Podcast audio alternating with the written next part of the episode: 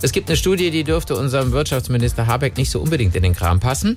Die Untersuchung im Auftrag des äh, Verbandes VDPM, das steht für Verband für Dämmsysteme Putz und Mörtel e e.V. Okay, dieser Verband rechnet vor, dass nur bei der Hälfte unserer Häuser elektrische Wärmepumpen effizient arbeiten könnten.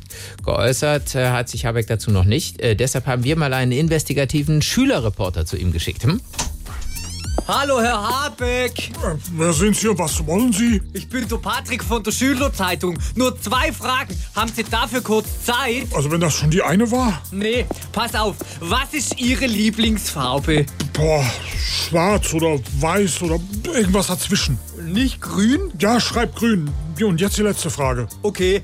Was sagen Sie zu der Studie, dass das mit Ihren Wärmepumpen völliger Schwachsinn ist, weil das nur bei der Hälfte aller Häuser überhaupt physikalisch geht?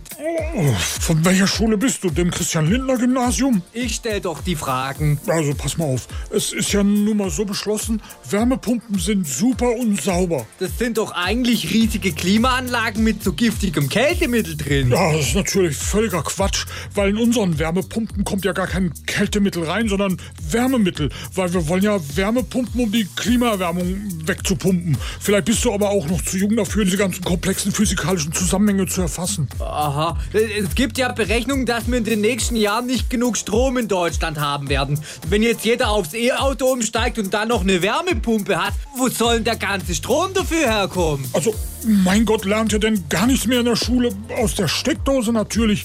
Die sind ja sogar schon überall verbaut. Ah, Kinder.